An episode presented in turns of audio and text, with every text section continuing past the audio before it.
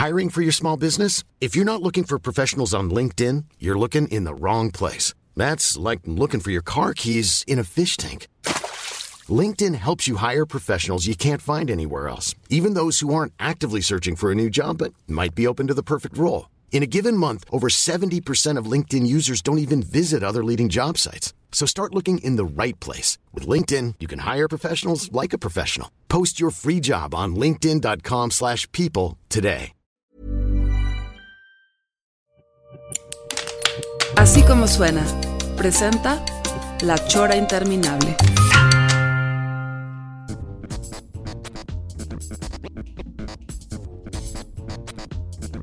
La Chora, único programa de televisión donde todavía nos falta el video, pero el audio ya está.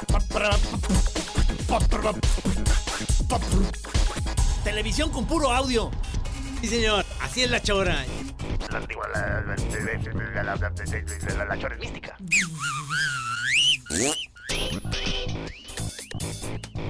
Así es, señor. Usted está escuchando, llegó al cuadrante, donde usted especialmente escuchará la chora interminable. El audio ya está, esa es la Chora.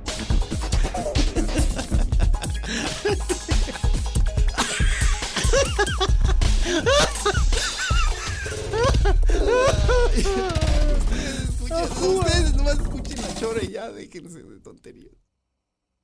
Pero si aguzas el oído,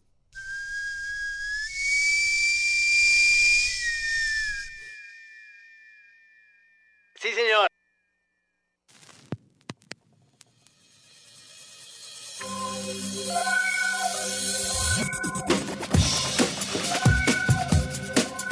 Choro me están diciendo qué, qué significa en Chile. Ahorita lo vamos a platicar porque el día de hoy, bueno, no está el pelón porque se fue, él se dice Molusco Tapatío, pero anda en Panamá. El señor G se fue de gira artística con eh, Rivera Calderón, están presentando un libro, ya estuvieron en Colombia, ya están en Panamá, van a traer material para la chora, por supuesto, vamos a venderlo en bolsas, todo lo que van a traer. Y, pero el día de hoy estoy muy contento porque además estoy con dos grandes moneros universales que ustedes ya conocen. Y lo dijimos ahorita en el Twitter, pero si no se está llegando ahorita en, en el radio y lo está oyendo la chora interminable, pues está nada menos, el, el día de hoy está nada menos que Liniers, el día con nosotros. Aquí está presente. Aplausos y la chingada. Y el señor Montt. no, ¿por qué, cabrón? Eso, eso en, la- en las presentaciones me caga cuando te- hay programas de radio y entonces tienen aplausos grabados y cosas así. ¿Por qué? No a menos sabes a quién estaban aplaudiendo esas personas. Por ahí son aplausos grabados de, de Sí. la época de Hitler todavía que quedan algunos.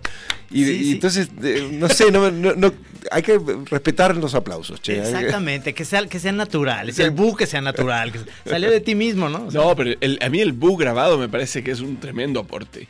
Yo debería andar con. de- Debería usarlo En el como, teléfono, como ringtone. tener- El bu grabado, hermoso. Oigan, este, vamos a cumplir con lo principal, porque luego nos vamos a ir en el cotorreo a lo pendejo, a decir puras pendejadas, y, Ok. y se nos va a olvidar que mañana se presentan aquí en Guadalajara Mm. con su stand-up ilustrado. ¿Me platicas de qué se trata, mi El querido stand-up ilustrado es. Son dos disciplinas que no se conocían, ¿no? Ajá. La ilustración y el stand-up. Iba cada uno por su carril, no se cono- Y nosotros, como así como. Este, decidimos unirlas, decidimos hacer una especie de experimento y ver si de esta unión, si se quiere, de esta frotación de las dos disciplinas, sale un clímax, un orgasmo de nueva cultura. Buenísimo, buenísimo. ¿Y esto, cuánto tiempo es el, el- el show? ¿Cuánto dura? Y el show eh, empezó en México, en Ciudad de México. Hicimos el primero, medio aterrorizado sin saber qué estábamos haciendo cuando nos subimos al escenario. Tres años atrás. Tres, Tres años, años, ya atrás. llevan tres haciendo Y duró, creo que 20 minutos. No, Habrá durado una hora ese primero. Y ahora estamos en dos horas, bien. Sí. Con la gente riéndose las dos horas Qué maravilla. hasta que les duele. Qué maravilla. Y esto, tú, este, mi querido Mont, eh, en un momento dado tú estás haciendo un stand-up mientras Liniers dibuja y luego de repente es al revés. Sí, nos, nos hemos dado cuenta que a la gente le cuesta mucho imaginarse cómo es y vamos a darles eh, desmenuzadito el, el- el menú. En un principio, claro, son dos monólogos en donde uno acompaña al otro con dibujo, entonces hay dos lenguajes, uno que está proyectándose en una pantalla, dibujo en vivo, eh, pero dibujo, dibujo bueno, no como los jams de moneros. y De Luego, calidad. De calidad. O sea, nosotros somos profesionales. No tenemos que redondearnos del sueldo en, en programas de radio. Entonces, Yo wish. yo wish, ¿verdad? Bueno, y la, la segunda parte es los dos nos sentamos y hablamos de cosas culturales, cine, literatura. eh, Es una parte más de pensar esa. Sí, sí, sí. Pero también de sonreír. Y de sonreír, por lo menos en el alma. Y una- al final regalan también los dibujos. Digo, sí, regalamos eso, los dibujos eso, porque si algo somos es generosos Claro, y claro. venimos a un país que, que lo que necesita es que le den cariño. No, Sí. qué maravilla, cabrón. Sí. Tener un original. Si algo que está claro y que yo sé que es como la, la impronta del argentino, ¿no? Siempre te dice, eh, vos argentino, generoso, ¿no? Claro, es como siempre, es- yo sé que es la imagen que dejamos afuera, la famosa generosidad argentina. ¿Tú crees en eso? Es que Yo, ahorita que yo estás- he, he llegado a verlo, ¿ah? he llegado a verlo con mis propios ojos y Sí. me sorprende. Eh, pero más me sorprendió la humildad. La humildad argentina es una cosa En que... eso también somos tan humildes que llegamos a papas, porque somos... Me- va el me- papa ahí en su papa móvil, que no es tan humilde, ¿no? Ponerle tu nombre a tu auto. ¿no? Ya cuando le poner Ricardo Móvil, no sé si daba humilde, Francisco. Piénselo, piénselo. A mí lo que me raya del Papa es que viste que tiene como un sostén blanco en la cabeza. Estoy seguro que si alguien viene y le quita el sostencito hay una, una chiche. teta. Sí, hay una chiche ahí. sí, a huevo. Te y acercas sale leche. Y le das un besito. Claro, leche. Sí, pero, pero bendita. leche bendita. Oye, leche pero, condensada. Pero en esto, en esto que están los dos platicando y demás, es, es un espectáculo que si te vieron en, el- en Ciudad de México ayer Mm. y lo vienen a ver a Guadalajara mañana, eh, hay, hay una variación de hay un una, show a otro. hay una enfermedad de partida del que hizo eso. Pero sí, mucho del show es improvisado y hay muchas cosas que van pasando en lo cotidiano que decimos, eh, esto debería estar en el show. Ajá. Y siempre estamos probando un poco para ir variando y para ir encontrando eh, esa... La primera razón por la que hacemos es para romper la monotonía, ¿no? Sí. Queremos jugar a, a- a portarnos mal, como suele decir Ricardo. Y eh, yo diría que si vas a un show dos días seguidos, no te vas con la sensación de estafa. Ajá. No, no, es, No, si vas un día. No, por ahí sí. ¿eh? de todos modos puede- Son mexicanos, viven con la constante estafa. Aquí estamos estafados siempre. Pero no, eh, lo que yo digo es que como nosotros hacemos, hacemos el jam, es que nos sentimos en el jam como algo que nos saca de lo cotidiano, de estar en un escritorio todos los días haciendo una tira que sabes que la tienes que mandar como una disciplina, que en un momento es divertido porque me dicen, tiene una chamba divertida hacer caricaturas todos los días, pero luego se vuelve monótono. Es que nuestro trabajo es rascarnos, querido. Sí. Eh, mira, yo siempre explico así nuestro trabajo. Los tres disfrutamos de lo que hacemos, ¿no? De sentarnos y dibujar. Y es como rascarse. ¿No? Es muy disfrutable. Decís, ah, qué lindo mi trabajo, eh, rascando. Sí. Y entonces, ahora llega un momento que el rascado, si uno no para, empieza a doler un poquitito. Sí, Y después empieza a salir sangre. y después empieza, ¡ah! acá", Y no puedes parar de rascarte. Ajá. Pero nuestro trabajo es rascarnos, así que no vamos a estar quejándonos. A mí, a mí me gusta explicarlo así. Es rico chaquetearse. Pero, Pero sí, no sé. Pero una chaqueta al día... no, Claro. pues sangre. qué alegría, pero a cada rato se te chinga el aparato. Sí, claro.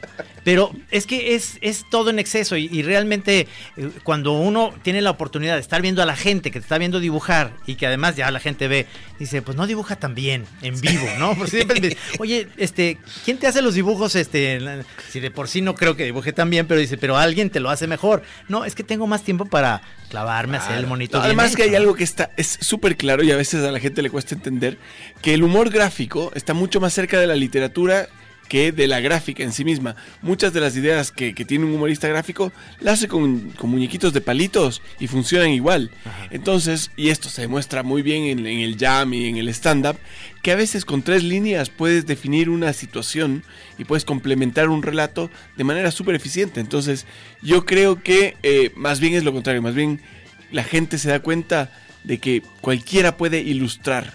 Ilustrar es contar ideas y contar historias y eso lo hacemos. Claro, y, y de repente el público es muy diferente eh, eh, de ciudad a ciudad. Nos ha pasado que, hemos ido, por ejemplo, una vez tuvimos un, un jam en Mexicali, que creo que la gente en Mexicali tiene muy buen sentido del humor, pero, pero nadie se reía de nada, como que además era una hora como inapropiada, eran como las 4 de la tarde, ya acababan de comer, a lo mejor estaban como llenos, pero no, eh, no fue nada.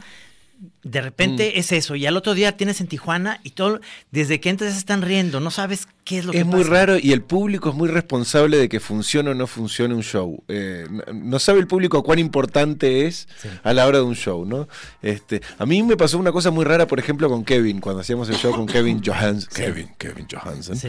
Este, que fuimos, hicimos un show en Venezuela, en Caracas, en una sala muy rara, que era como, iba para un lado y para el otro. Era como una especie de sala con B. mirada, sí, una especie de B, con uh, estrabismo. Como para que Qué quede- raro. Sí. claro. Nosotros- Como, como los ojos de Kino. Claro, como que aquí, ¿no? Miraba un, para un lado y para el otro. Y entre los dos lados no se veían entre ellos. Y en el medio estábamos Kino, eh, Kino, eh, este, Kevin. Kevin. y yo haciendo el show. Bueno, terminó el show y de un lado se pararon todos a aplaudir. ¡ah! Y del otro lado hicieron. Bien. ¿Qué pedo? Y sí, fue el ¿Cuál, mismo cuál- show. cuál aplaudía? La derecha. El lado mío. No, y de hecho, de- claro, de hecho nos ha pasado que hacemos dos shows en una ciudad y el uno es increíble y el otro es...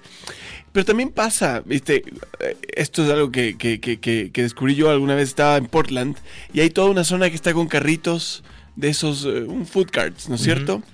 Y había uno que estaba lleno de gente y el día siguiente, porque yo dije voy a ir a ese porque es el riquísimo, fui y había otro completamente diferente que estaba lleno de gente. Y dije, ¿qué pasó? Y es que al primero donde se para alguien, todos dicen, ah, debe ser ese, y comienza a armarse una fila hacia atrás. Con, con esto pasa un poco lo mismo. Si alguien se ríe, Mm. si alguien se ríe, te desata toda la Yo atención creo del- que sí, tenés un, uno en el... hay habría que poner. Hay una, hay que pagar. hay una- hay teoría de eso que hacían aquí eh, Palillo y muchos cómicos que eran muy buenos al principio de, estoy hablando en el siglo pasado, en el siglo XX, hacían un show político y pagaban a ciertas personas que tenían una risa contagiosa. claro. Sí, entonces eso contagiaba al teatro. Eran muy buenos de todos modos, pero se necesita como, un impulso de alguien más, como que, como eso que estamos platicando antes del- de, ir al estadio, que, que decías de Pues- Fontana Rosa, ¿no? ¿Por, qué abrazas, cómo decías? Claro, porque genera el, el- el estadio, el- la, la masa, se genera como una especie de cosa de psicosis contagiosa. Sí, ¿no? y el búho, tam- el también. el Bu también, por eso Sí. es contagioso. Es, es igual, así vas a linchar a un cabrón. Si, si alguien ya dice, "Eh, ese cabrón, el pinche árbitro, y, y tú dices, pues pobre cabrón. no, o sea, no lo conozco, pero bueno, le voy a pegar Sí, un le rato. voy a ¿eh? pegar. Sí, claro, porque ya hubo alguien que nos dijo que estaba mal, ¿no? Y, y- y ese se vuelve un grupo y se vuelve fuente ovejuna. Bueno, pero como claro, hablábamos antes, Fontana Rosa, ¿no? el dibujante argentino, que es muy fanático del fútbol, y contaba eso, dice, yo soy un tipo racional y, y escribo libros, y, pero cuando voy a la cancha me, eh, tengo, no sé qué me pasa. Dice, yo tuve a mi hijo y no me abracé con la enfermera, con, eh, no saltaba gritando desaforado, y voy a la cancha, hace un gol un tipo que ni conozco, que tiene 20 años menos que yo, que no tenemos nada en común, y salto y me agarro del gordo de al lado, y lloro y grito, y no lo puedo explicar, y bueno, genera, este, a veces uno se tiene que entregar también un poco, ¿no? A eso. Y eso, y eso da susto. Hace poco estuvimos dando un show en Quito. Ajá. ¿Ya? Y fue una desgracia. porque terrible. Al minuto 5 se apagó la pantalla. Y. Claro. Y ahí el show pasa de ser stand-up ilustrado a stand-up y un señor sentado en un escritorio. Entonces- Ese es el show. Entonces, era la parte del monólogo mío y traté de rescatar las cosas que funcionaban sin remate dibujado, por ejemplo. Y al mismo tiempo, mientras hacía esto, pensaba todo lo que no iba a funcionar en adelante.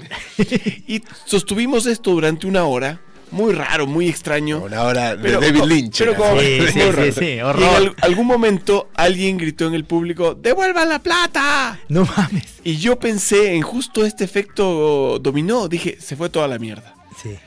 Por suerte nadie lo siguió. Además, Liniers dice, no, te devolvemos el 50% porque yo estoy hablando, dice. Entonces el dibujo sí. Eh, Entonces fue, fue un momento muy tenso justamente pensando en esto, que de repente la masa funciona como masa y punto. Sí. Sí, porque eh, nosotros con el, con el Jam lo que proponemos hasta ahorita, lo que ha salido con, con Tai, que Tai maneja también a ustedes, ahorita vamos a platicar con ella de, de todo esto, pero Tai maneja el stand-up como el Jam. Pero el Jam lo que proponemos nosotros es que lo pague una universidad o una feria de libro para que sea gratuito. Entonces, Claro. por más, chaf- por más malo que sea, es, es gratis. O sea, no te quejes, cabrón, es gratis. Sí, nosotros hemos pensado en esa forma cobarde, pero también nos gusta, también nos gusta que la gente pague y, y que, que- que tenga que... Claro, que- no, no, es, es- es- pero eso hay que empezar a, a abonar ese terreno. Es decir, están empezando haciéndolo ustedes. Es muy difícil que alguien diga, yo quiero ir a ver si por sí a unos estandoperos no les va tan bien, pero ahora a unos moneros que son buenos, a lo mejor dibu- haciendo dibujos, pero, Pero quién sabe. me van a hacer reír. Yo, en- en- por lo general, cuando conocí a los caricaturistas, a, a los caricaturistas políticos, son- son súper serios, Ah, son muy, tímidos. muy pedotes, muy serios y tímidos y, y no, no quieren hacer humor, Mm. nunca. Yo siempre lo veo como, mira, tienes dos posibilidades. O es un éxito y lo encuentras increíble, o es un fracaso. Y ver fracasar a alguien en el, en el escenario, es, para mí es glorioso, es mejor todavía el éxito. Yo prefiero pagar por ver fracasar a un imbécil que ir a pasarla bien. ¿Cuánto más divertido si vas a ver un recital de YouTube? Eh, verlo a Bono hacer papelones es mucho mejor que verlo a Bono. Ah, cuidado, cuidado. chucha. El otro día que se quedó sin voz. Sí, se quedó sin voz, Pero claro. Está buenísimo. O sea, si a mí me decían, si a mí me decían que iba al, al- al- al- concierto donde se caía eh, Juan Gabriel, Sí. yo pagaba el triple. Por supuesto, porque estuviste ahí, claro. Fue histórico, claro. Sí, sí, sí, sí, dio el ranazo ahí. El ranazo. Oye, a ver, vamos a llegar al minuto 15 y les dije a los dos invitados que pusieran una canción. Entonces, platícame esta canción que vamos a poner. Mm. Yo Liniers, puse la- así en un gesto de nepotismo más, de, esos que uno hace, de, de traer amigos a, la- a la- a los lugares. Este, es una banda peruana que se llama Canacu y el Tigre. Ajá. Y yo escuché el primer disco en Perú, estaba firmando unos cosas y sonaba de fondo. Y le digo a un amigo mío, ¿qué es, qué es esto que estoy escuchando? ¿Es extraterrestre? ¿Qué es esto? Me dice, no, son unos amigos, unos pibes de acá, de Canacu y el Tigre. Y le dije, mira, yo no me voy de este país sin llevarme el disco, así que lo escuché un año ese disco, me encantó el primer disco. Y entonces les empecé a escribir, a decirles, eh, hola, soy Liniers, eh, no, no sé si me conocen. Le hice la tapa a Andrés Calamaro, hice la tapa del New Yorker, ¿les puedo hacer la tapa a un disco, por favor? Y me dijeron, bueno, está bien. Ok. Así que el segundo disco le hice la tapa y el segundo disco tiene esta canción que se llama Si, se- si te mueres mañana y que es- para mí es una- un pequeño himno, es para prestarle atención. Qué maravilla. Para todos los chorreros, aquí está la canción Si te mueres mañana. debe su vida a todas las tardes que vieron sus padres. Busco un cuerpo donde habitar. Luna menguante, pide un deseo que pare el invierno. Tiene un don para hacerlo tal. Escapamos del colegio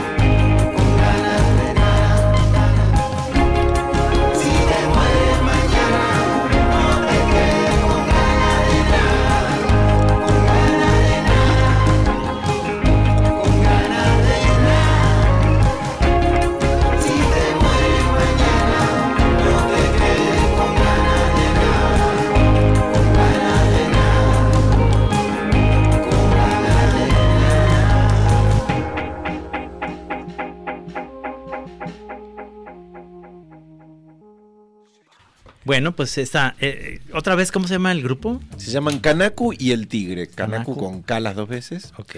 Si te muere mañana. No, no, no, muy bien. no te A ver, con ganas de nada. ya vi que mañana a las 8 de la noche es el stand-up ilustrado Mm. en, eh, en Américas 425 en la colonia Ladrón de Guevara. ¿Se acuerdan dónde estaba la comercial mexicana? Ahí hay una universidad. Ahí va a ser. Entonces, para que vayan a ver este, estos dos maestros el día de mañana, porque además tienen que ganar dinero porque me deben una feria, porque han venido mucho a Guadalajara y se han tomado todo el tequila de la casa.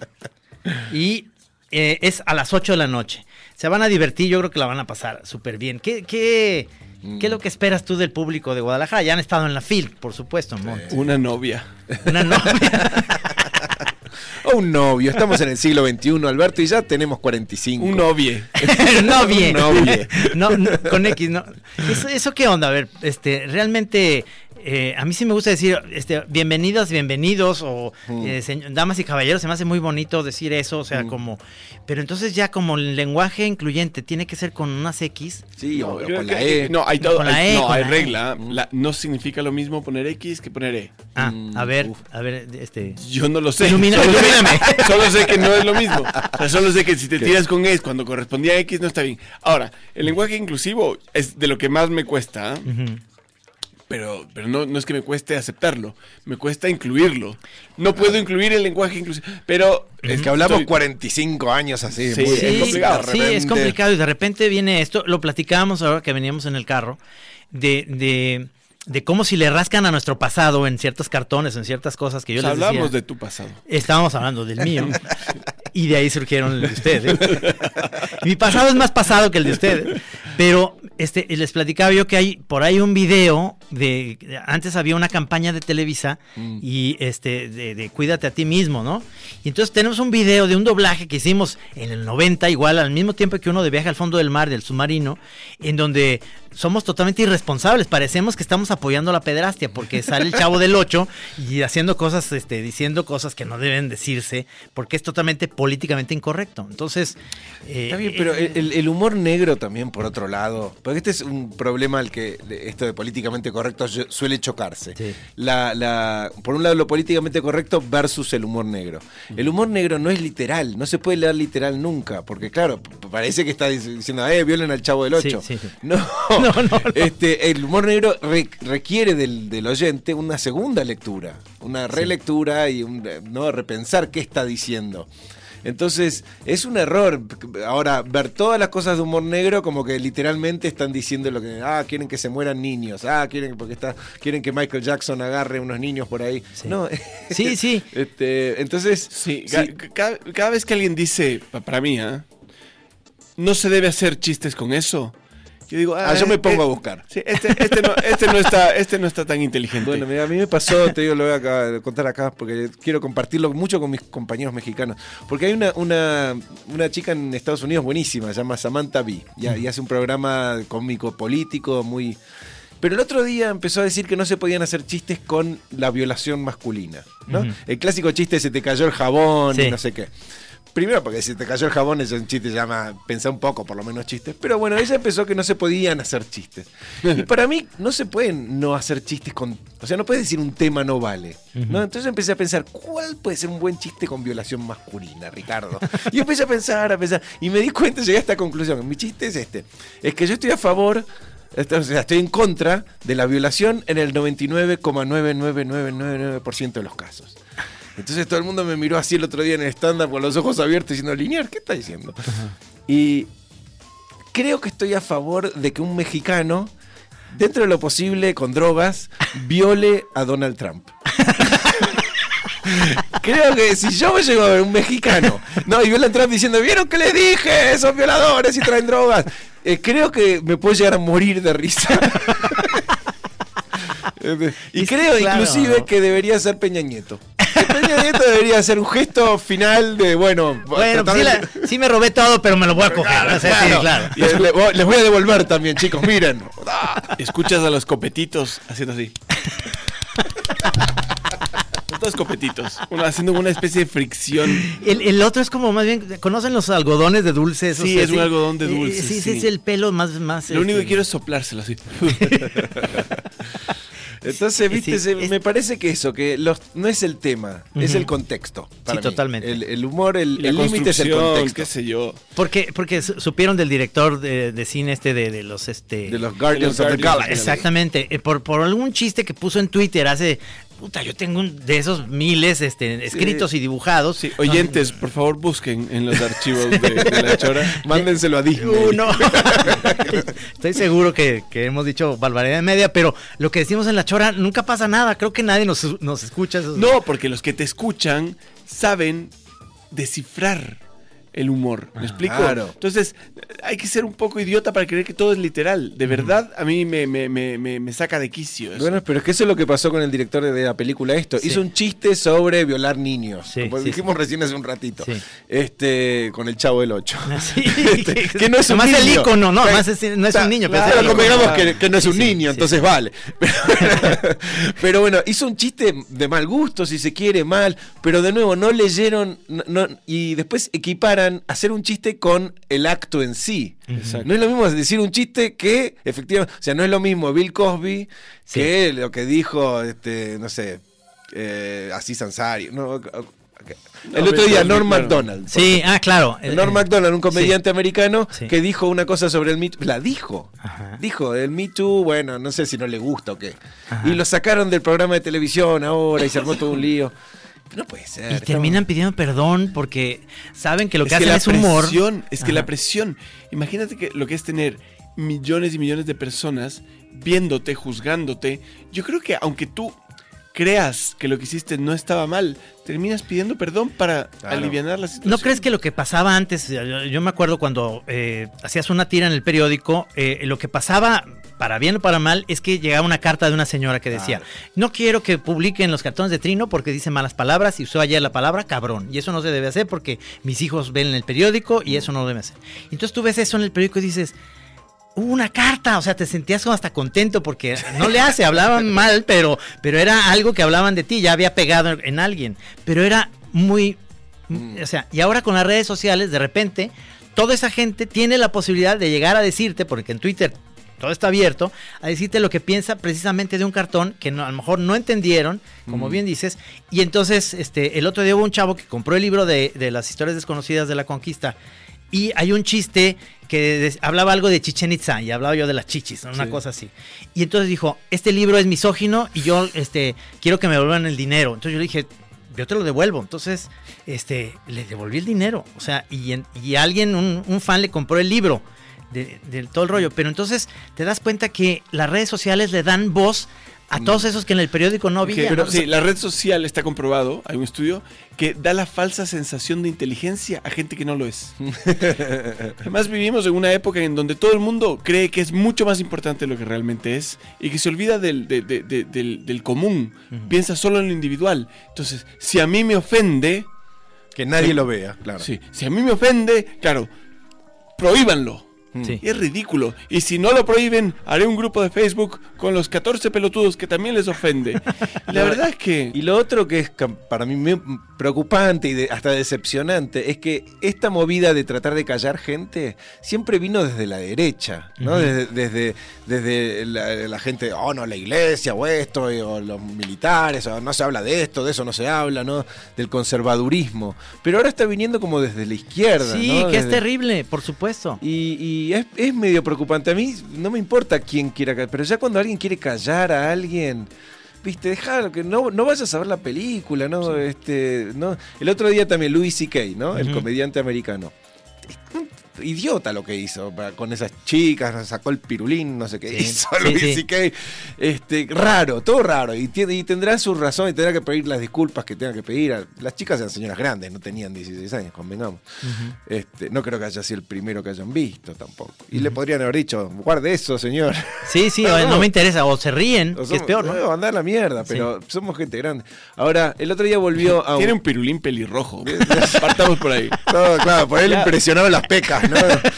Pero, pero lo que lo que pasó el otro día es que volvió e hizo 20 minutos en I'm Sandra, and I'm just the professional your small business was looking for. But you didn't hire me because you didn't use LinkedIn jobs. LinkedIn has professionals you can't find anywhere else, including those who aren't actively looking for a new job but might be open to the perfect role, like me. In a given month, over 70% of LinkedIn users don't visit other leading job sites. So if you're not looking on LinkedIn, you'll miss out on great candidates like Sandra. Start hiring professionals like a professional. Post your free job on linkedin.com/people slash people today. en un, en un el Comedy Cellar. Y, y todo el mundo estaba como muy entusiasmado, pero dos chicas salieron y dijeron que ellas se sintieron como ofendidas. O sea, está bien, pero si dos chicas de 100 personas no les gusta, que se vayan, pero que lo apaguen porque las otras 100 personas le estaban pasando bien. Ajá. No sé. En todo caso, eh, igual aguante el Me Too. Sí, Porque no, ahora por otro sí. lado va a venir, eh, ustedes eh, odian el movimiento. No, el movimiento me parece importantísimo. El Sí, feminismo me parece importantísimo. Por supuesto. Pero me, me preocupa mucho cuando se acallan personas. No, además el, el rollo es el siguiente. Yo prefiero que alguien hable estupideces, pero escucharlo. ¿Por qué? Porque lo tengo identificado, ¿me explico? Este tipo es un racista, este tipo es un xenófobo, un misógino. No, porque hay mucha gente que se guarda esas opiniones, ya, por temor a que lo acallen a golpes y el rato de los ratos vota por Trump. ahí tenés, ahí tenés. No se dieron cuenta los yankees, eh, estaban todos convencidos que ganaba Hillary. Yo Sí. estaba ahí porque estoy viviendo en Vermont. Sí, sí. Y, y, eh, todas las personas con las que hablaba decían, es imposible, es imposible. Pará, porque no los veían porque efectivamente no, no mostraban la cabeza. Claro. Ahora ganó Trump y eh, el otro día hacen este un gesto que no es muy radial, ¿no? Ajá. Pero, es así acá, como acá. hay una cámara ahí que nos pueden ver, Sí. pero es como si fuera si dijeras eh, correcto, pero con los dedos el así gestito como de ok, entonces, Ajá. claro, es como, ¿no? Esta, esta especie de... Entonces, este símbolo es white power. no mames. Y el otro día estaba hablando Donald Trump y un pibito de 13 años atrás hacía, eh, white power, white power. O sea, y estos pibes no lo mostraban, pero esto no lo inventaron ¿Sabes ahora. que esto también aquí en México lo que significa esto es cuando lo dices al- a, la mota le dices el gallo. Sí. El gallo es, es que lo agarras el, el porro así, pues, para. Y el gallo es el pico y estas son las plumas Ah, del el gallo. gallo. Entonces por eso le dicen el gallo. Se van a generar un montón de confusiones. con Sí. o sea, de white power al gallo. Power, o uno sí y el otro sí, y, el otro sí, y se juntan y uno va a venir con toda la... lo van a golpear y al otro los pachecos lo van a idolatrar, ¿no? Vamos a ir al corte de la media y vamos ahorita a platicar un poco más de, de esto, de lo que estamos, de lo que estamos hablando, que es de nada y de todo. École.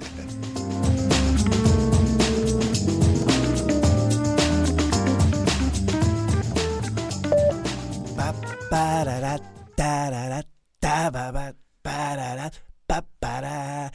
Llorar, llorar, llorar, parara,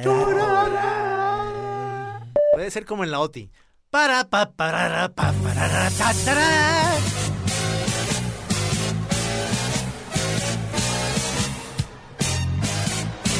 Pasen amigos, pasen, pasen todos, siéntense, siéntense aquí. Aquí estamos a punto de empezar quizá el programa más antiguo, más espeso. Con los eh, locutores más antiguos de la Radio Universidad de Guadalajara. No hay problema, pásale, siéntate, vas a ver en qué momento de tú empiezas a tener un montón de ideas, un montón de vibras, un montón de emoción.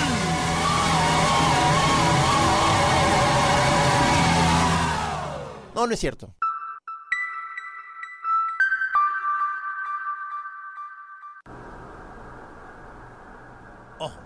Estás situado en un punto del espacio. ¡Ey! ¿Escuchas acá? Estás en tu derecha, es tu bocina. Ahora, ¿escuchas acá? Es el otro lado. ¿Dónde quedó tu yo? ¿Dónde quedó tu cerebro? En nuestras manos. Déjanoslo, nosotros nos encargamos.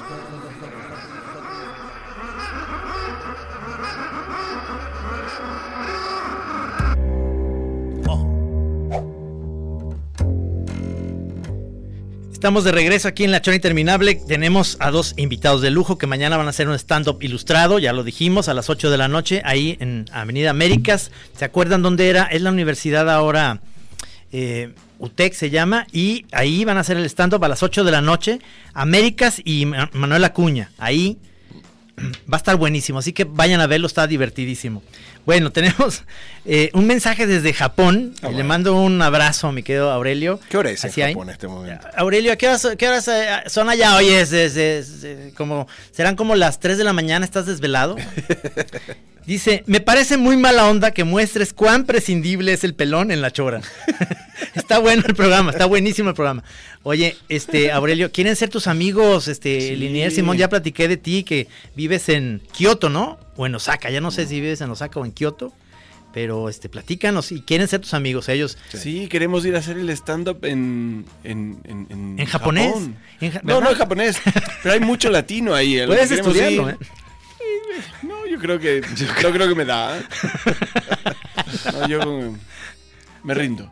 Podemos hacer un chiste ya xenófobo haciendo, este, hablando como japonés, ya sería, ¿verdad? Ese rollo ya otra vez. Nos volvemos a meter en ese asunto de, Sí, sí, sí. de no. que ya no se puede hacer eso. ¿Te acuerdas que antes los comediantes podían hacer cualquier cosa y entonces ahora te la piensas en, mucho, en-. Estados Unidos es raro porque hay como reglas que no sabes bien por dónde van. Entonces, vos podés, no puedes hacer eh, un acento japonés o chino. eh, no puedes hacer un acento italiano por alguna razón, pero sí puedes hacer acentos rusos, puedes hacer acentos suecos, puedes, no puedes hacer Polacos. pu- puedes acento francés, no puedes hacer acento. eh, Es muy raro como. Sí, eh, por ejemplo, no, no puedes decir he's yellow, por ejemplo. ¿no? Claro. Pero decís no puedes he's decir brown. he's black. Pero sí, los brown, nosotros todos somos brown people. Sí, Y eso sí. está bien. Brown people. Sí, sí, sí, sí. Yo soy brown, yo soy como dark chocolate. Moca. Mocachino. Moca chino. Mocachino macchiato Pero mont. por eso, entonces son como reglas que son medio raras, medio fluidas. Entonces uno mete la pata todo el tiempo. Claro. Eh, hay un fan tuyo, Liniers, que platícanos ahorita que estás eh, ya publicando, bueno, en New Yorker, es- dice, soy fan de Liniers y por eso me suscribí a- al New Yorker. Sí, ese es un error que cometiste, porque saqué una tapa hace tres años y estás hace tres años comprando revistas pensando, ahí viene Liniers. No, de nuevo, de nuevo no salió. No, pero además ya está saliendo, tu tira cómica está saliendo en todos los periódicos, estás en el Washington Post, bueno, estás en todos. Estoy, no sé bien en cuáles Ajá. estoy todavía. Sé que estoy en 150. Ah, bueno, Esos mames, esos son un 150 chingo. periódicos son muchos periódicos. Sí, claro. Sí. No, no, no. Y entonces, ahora estás eh, publicando, digamos, Macanudo en inglés. Lo No, estás no, haciendo... Macanudo. Macanudo. ¿Y tú estás haciendo los diálogos en inglés? Y estoy haciendo, sí, mi mujer por suerte su primer idioma es inglés, entonces ella me hace un poco la traducción. Ajá. Pero Eh, sí, también hablas bien inglés, ¿no? Yeah, Por, eso, por eso ligaste, la ligaste, ¿no? Por eso levantamos. Oye, ah, este, Mont, ya te, María dice que mañana va a ir a- al stand-up, ¿eh? Eso me pasa por hablador. Después llega y me chupo entero. No, yo soy un hombre bueno. Oye, a ver, ¿qué pasó aquí en México que te estaba publicando en Más por, en más, por más? En, en- Sí, me estaba publicando en Más por Más. ¿Y qué Eh, pasó? me- la, la carta oficial fue: No te entiende nuestro público. ¿Cómo es posible eso? Quiero pensar que es por culpa del público y no por culpa mía. No, no creo que sea por- No, no, la verdad no lo creo. Es, es que los medios están como cerrando muchísimo los espacios. Igual debo decir también que cuando hice el trato con Más por Más, ellos no estaban conscientes de cuánto me estaban pagando. Ajá. Y el dólar comenzó a sufrir y, y a subir, a subir más que sufrir. Ajá. Y por ahí fue un corte para sobrevivir. Se te está gangrenando la pierna y chao pierna nomás. Em, Pero ahora, ¿dónde te podemos ver los que... Bueno, yo te veo en, la- en las redes sociales, Los cartones pero... de las redes. Sí. A mí me gusta esta cosa de entregarla gratis. Es mi, mi forma de Es lo tuyo, pues. Me gusta entregarle al mundo lo que el mundo me da a mí. Claro, porque si uno, la verdad share, que share generation. si uno entrega a internet sus nuestros dibujos, yo también los subo ahí a Facebook y tal. Entonces no- uno no siente nada de culpa cuando se baja el disco de Bjork. ¿no? Exacto. Ay, vos le, le robás a Bjork. No, Bjork puede ver gratis mis dibujos y está bien que ella me dé sus canciones. Claro, yo, hice, yo hice mi trabajo, lo puse en internet. Puedo bajar tus claves de tarjeta de crédito. Por eso es muy justo esto que, que hacemos ahora con el Jam y el stand-up, pues, este, todos ustedes y, y los moneros que ahora hacemos, ya los, los del chamuco en, en México hacen un programa de tele, porque lo que, lo que estamos haciendo es que, como los grupos de rock, bien lo acabas de decir, Zeppelin nunca va a hacer giras o Pink Floyd, porque les daba hueva, porque ganaban muy bien, porque se vendían muy bien los discos. La piratería era mínima y tú querías tener el, el acetato. pero ahora que ya no se vende tanto, Ahí están todos tocando. Ahí están todos. Entonces, por eso el stand-up de mañana es tan importante para seguir viendo tus monos, que sigues en la red, que sigues en el Bueno, New Yorker. es un poco, es un poco, es exactamente la política de hoy en día, de, de- del, del- del compartir la producción intelectual, ¿no? Ok, yo te regalo todo esto cuando vaya a ser, cuando vaya a Guadalajara con mi amiguito, bueno, páganos el, el- el, no sé, el minibar del hotel, digamos. Pues sí, es que eso realmente eh, a mí me causa un conflicto en ese sentido porque entonces cómo monetizas o cómo haces, porque gracias a un periódico, a una revista, puedes poner esto en las redes para que todo el mundo lo lea. Yo estuve durante muchos años en, en Reforma que tenía, este, nada más a los suscriptores podían ver mi tira. Entonces para mucha gente son como nueve... ¿Desde cuándo haces las fábulas de policías y ladrones? Pues tengo 30 años haciéndola. Es el mismo chiste, vaya un ratero al banco y es lo mismo. Pero creen que tengo apenas cinco años haciéndola porque siempre estaba en un periódico en donde si no comprabas el periódico en redes no lo podías ver si no estás suscrito. Es que sí, yo creo que eso lo que genera es que, bueno, está bien, ahora nadie es megallonario, con, con- pero hacemos lo que nos gusta. ¿Por qué también teníamos que ser millonarios? Por otro lado, ¿no? Sí, sí, Eh, claro. Claro, sería una injusticia. Encima, encima que hacemos lo que nos gusta, bueno, está bien que ganemos un poco menos plata y que la gente lo pueda ver. Ahora, Kevin siempre dice eso, lo lindo de lo que pasó ahora es que él puede ir a cualquier ciudad, a cualquier países diferentes, que no, no hubiese... Y van a ver mil, dos mil personas que lo van a querer ver, ¿no? Ahora nosotros, Alberto y a mí, no es que nos vieron porque compraron todos nuestros libros. La- yo estoy seguro que los que van a ir mañana, muchos nos vieron gratis dando vueltas online. Entonces, bueno, se entrega algo, se recibe algo y todo. Por supuesto. Esto que hacías por muchos años con Kevin, que fueron cuatro años, tres años. Pero no más, fue Sí. como ocho. Ocho años. sí, sí. Esto fue para ti todo un todo un taller, digo, es que tú salías eso. ganando eh, eh, ahí buenísimo. Yo decía, este cabrón tiene la mejor chamba del mundo, además porque va a conciertos, desde liga a las groupies, está ahí con no, no sabes cómo la gru- groupies se desvían cuando ven entre lápiz y guitarra, no sabes cómo se desvían. No, pero, pero además te estaban pagando por hacer algo que estaba divertido, pero tú estabas haciendo ahí un taller Mm. para ti personalmente súper No, chingón. yo siempre siento que hice la escuela Kevin Johansen de escenarios, ¿no? Porque yo la primera vez que subí los escenarios con Kevin estaba aterrorizado, eh, miraba así con los ojos grandes al público, dibujaba, respiraba en los micrófonos, ¿no? Sí. Hola. ¿No?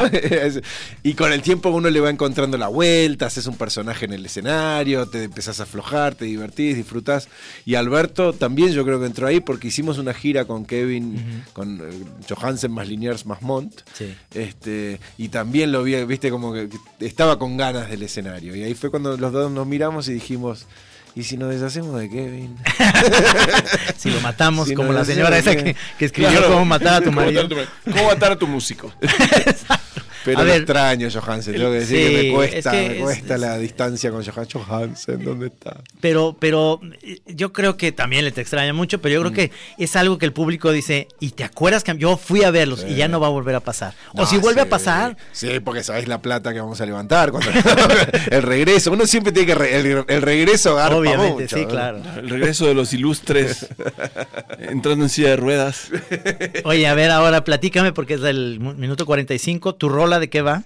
Ah, yo quería mostrarles un grupo. Yo siento que en Colombia se están haciendo cosas muy lindas. Porque están revisitando su música, pero ¿Tú, poniéndole tú estás mucho. muy de- en contacto en Colombia o por Sí, qué? voy cada vez que puedo y le tengo mucho cariño al pueblo colombiano y me encanta Colombia. Porque tú vives en Chile, ¿no? Yo vivo en Chile. En Santiago. Chile. Pero hay algo con, con la onda colombiano-caribeña que me recuerda mucho a mi infancia. Eh, no sé, la, la relación con la música, los olores, el cuerpo, el- el- la sal de mar, hay algo ahí. Y este es un grupo que se llama Puerto Candelaria, que son unos chicos que empezaron haciendo jazz y le empezaron a meter raíces colombianas. Y tienen una onda sandunguera que a mí me gusta mucho. Son un grupo de hombres con una mina y a veces tocan con la, con la chica, la vocalista de Monsieur Periné, que es otro grupo maravilloso colombiano. Entonces aquí les dejo una, una que está muy buena, en vivo. Vamos a, vamos a escuchar.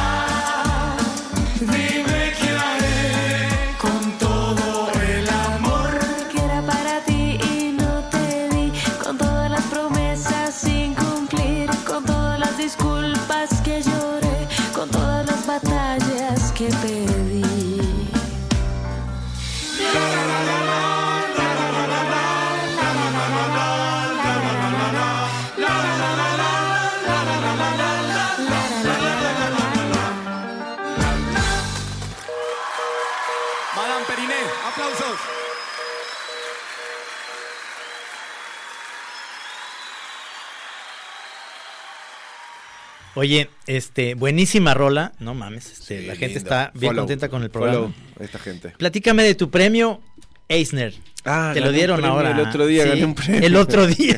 el otro día. Lo lindo fue que Alberto Sí. justo había ido también al Comic Con de San Diego. Te estabas ahí, vi la foto. Así que que fue lindo que pudimos compartir ese momento. Y en verdad, y estoy muy divertido contando esto los últimos dos días en este. Lo conté de hecho en el stand-up el otro día, porque fue muy absurdo. Porque es casi como uno tiene esa sensación de que capaz que The Matrix es verdad.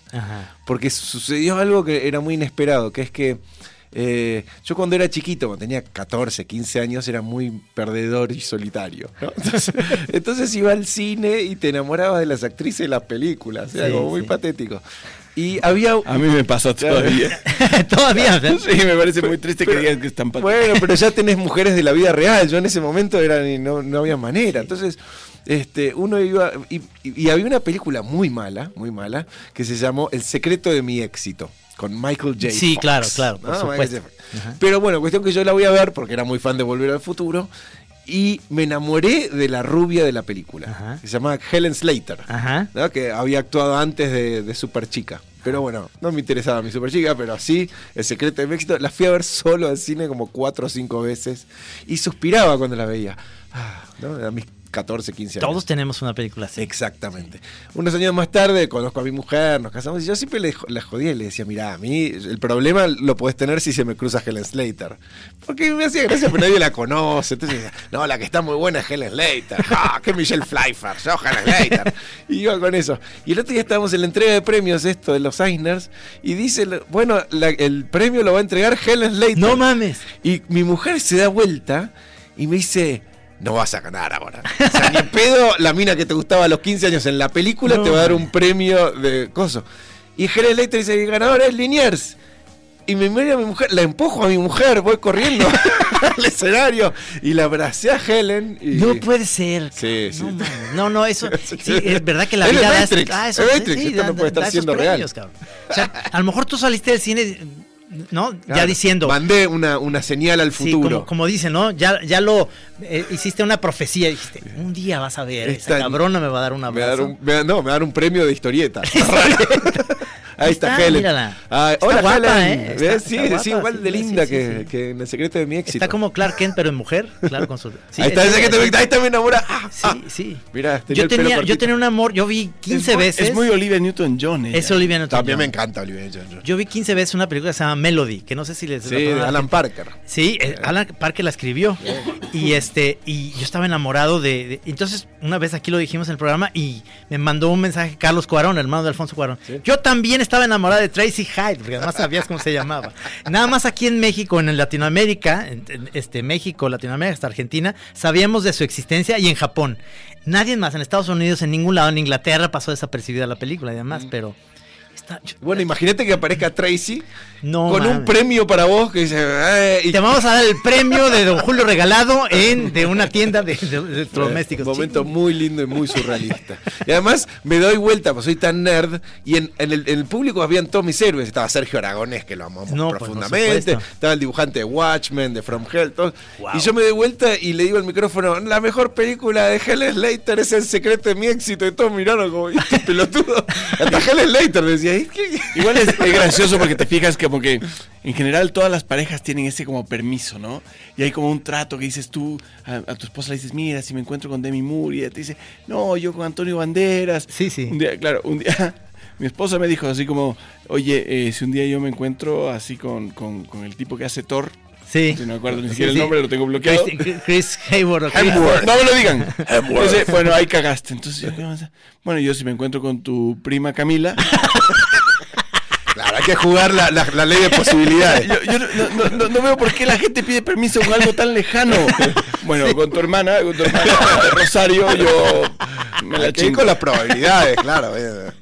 Maggie dice que Javier Bardem y le digo, está bien. Dale. Sí, sí. Javier Bardem. Da-. Claro, yo sí me tomo con mi alumna Juanita de la Facultad de Medicina. me estuvo mandando mensajes. Que va a estar mañana. Direct message. No, la verdad es que, este, qué maravilla. Me, me da tristeza que el pelón se haya perdido. No. Ya sabe- saben que los, los quiere mucho. Ya y, lo vamos a agarrar al es, un, pelón. es un querido, Sí. es un querido. y este, y, pero se nos fue el tiempo rapidísimo. Todavía tenemos tiempo porque me gustaría volver a, re- a recordar a la gente que mañana a las 8 de la noche va a estar el stand-up ilustrado en Avenida Américas, ahí donde estaba, se los digo a los zapatillos porque los que más nos oyen en Japón, por ejemplo, que nos oye Aurelio, son las 11.36 de ayer. Que venga. De ayer. De, Supongo que va a venir Aurelio Sí, al, sí, va- al- al programa. al Va a venir, mañana. cuando venga a México tiene que venir a la chora, es No, chorero. no, que venga mañana al show. que Que Tome venga. algo. Tómate algo, agárrate ahorita un, un camión, porque ahorita es nuestro Marty McFly, vive en el ayer, en Japón, son las 11.36 de la mañana. O en el mañana. No sabemos. No sabemos, ¿verdad? Eso es increíble, pero, pero lo que sí es que mañana a las 8 de la noche van a estar ustedes ahí en el stand-up ilustrado, está divertidísimo. En hay todo que caso, verlo, ¿eh? si viven el ayer, compra dólares en Argentina. Van a subir. Ahora, cómpralo. Ay, qué lindo Argentina, cómo extraño sus sorpresas económicas. Eh, realmente eh, la están pasando mal en, Sí, en horrible. Argentina, ¿verdad? Horrible, horrible. Y, y no- y nadie te dice que hay una luz al final del túnel. No. Y todos sospechamos pasando- que es una cueva, entonces. Le están pasando tan mal que los venezolanos evitan Argentina. No, el, vos reíste el otro día en no sé qué país de África, dijo, nosotros no somos Argentina. Y dijo, "Oh, ahí estamos.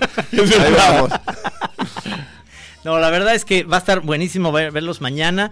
Me da muchísimo gusto. Ojalá vuelvas a publicar en, en una revista, un periódico aquí en México. Estaría bueno, estaría cabrón. bueno, pero si no, está siempre en la red.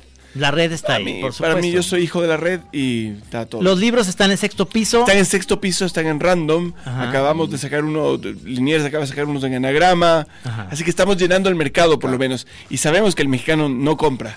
Pero vayan, róbanse No, la no. porquería. Róbenlos, si, se, róbenlos. si se roban, igual la editorial nos tiene que pagar. Entonces, Sí, porque además, es porque te ro- te robes un libro, creo que no hay una pena. eh, es más, no te llevan a la cárcel. Pero mismo si te llevan a la cárcel, va a valer la pena. Sí, por Ah, supuesto. Y tenés lectura para la cárcel, además. Ahora, en la cárcel te van a violar. porque ¿Y a ti por qué te metieron? Pues es que me robé un libro, pendejo. Y págatelo. Mira, ya ves, chiste eh, políticamente incorrecto. Ahí está, ¿ves? Eh, y, y- y la verdad, ¿van a venir a la FIL? Eh, este año no, este, Este año, año yo, so- no. yo salteo porque bueno, por, por eso vine ahora. Este, pero bueno, eh, ¿Tú? yo hago, viste cómo es, hago uno sí, uno Lo veo no, difícil, lo veo porque difícil. necesito Pero dos años para recuperarme de ustedes dos. Pero, pero además acabas de Claro. sacar un libro, o sea, tienes que venir, no, Sí, te, no te va a sí. traer. Yo me acuerdo, la, la- la primera vez, creo que fue la primera vez que vino a la FIL de Guadalajara, me invitaron, logré que me inviten a su fiesta, malditos. Pasé en un rincón, nunca había tenido susto, susto. Tenías miedo. Mexicanos, sí. O sea, yo, soy chileno acá, esta cosa me Recuerdo que algo, maldito, algún rato me comienzo a tomar un Gatorade en una esquina y alguien me dice, ¿estás tomando el Gatorade? Y yo digo, sí. No sientes nada. Eh, tenía truco. Yo, eh, no, ¿qué debería sentir? ¡Ayuda! Es que también ta- la casa era la casa de Gis, ¿no? Sí, No, pues es que pues ahí eh, la regla principal es no tomes Gatorade. No, Ah, si fue, si fue los cabrones No me mis- nada que vos no llevaste. Sí, sí, sí. No aceptes tragos de, de- de conocidos. Sí, te pasó como los tres amigos, ¿te acuerdas cuando se chingan el tequila y se tardan un ratito y empiezan y les pega después? Es una joya. No, la verdad me dio muchísimo gusto, nos reímos muchísimo. Ahora vamos a ir a cenar, platicar ahora sí de negocios. eh, Vamos Sí, a sí, sí, sí, hacer sí. ya un emporio aquí en, en Jalisco con la Chora TV y ustedes. Vamos a hacer ya el stand-up y el, el jam va a ser ya un edificio como Debería, la casa ¿no? de Hugh Hefner. Como- como- Gis va a tener una bata. Como esa Yo creo- imagen, como esa imagen de la serie de, de Luis Miguel, que siempre se ve un edificio con autitos estacionados. Eso quiero para nosotros. Yo creo que Él no ha visto todavía. No, la chora y el stand-up ilustrado ahí eh, realmente es, es algo, ¿eh? Sí, Atención, claro. atención, es el futuro. ay, ay, Es el futuro, ya lo vi. Ya me vi yo en él también. Oigan, se nos acabó el tiempo. Muchas gracias por estar aquí. Qué placer. Ok, maestro. Gracias. La próxima vez les prometo. Besos que- a- al Gis. Sí. Sí, el Yo- pelón, sí, pelón. el. Besos en la cabeza. Sí. Y De arriba. muchas gracias aquí a, sobre todo, Beto, muchísimas gracias. A nuestra productora, a Tai La Bella Damsky, que siempre está al pie del cañón. Muchísimas gracias, mi querido Juan Pablo Martínez, para la Chora TV, grabando todo, que es un proyecto que dice que nadie, nadie- que no existe, pero sí existe, ¿verdad, mi querido Juan Pablo? Va a salir todo. Gracias, mi querido Beto. Nos vemos el próximo jueves con la Chora Interminable Nudista.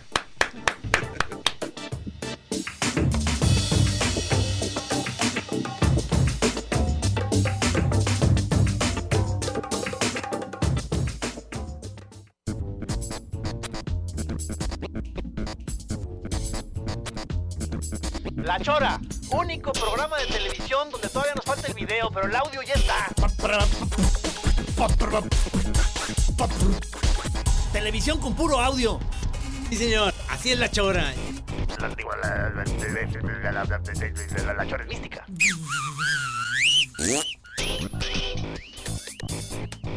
Así es, señor. Usted está escuchando, llegó al cuadrante, donde usted especialmente escuchará la chora interminable. El audio ya está, esa es la Chora.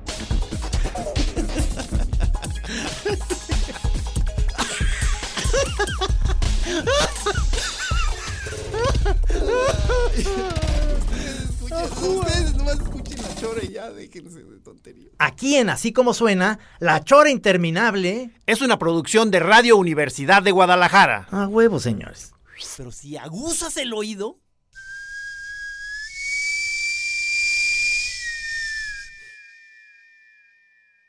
Sí, señor. Even when we're on a budget, we still deserve nice things. Quince is a place to scoop up stunning high-end goods for 50 to 80% less than similar brands.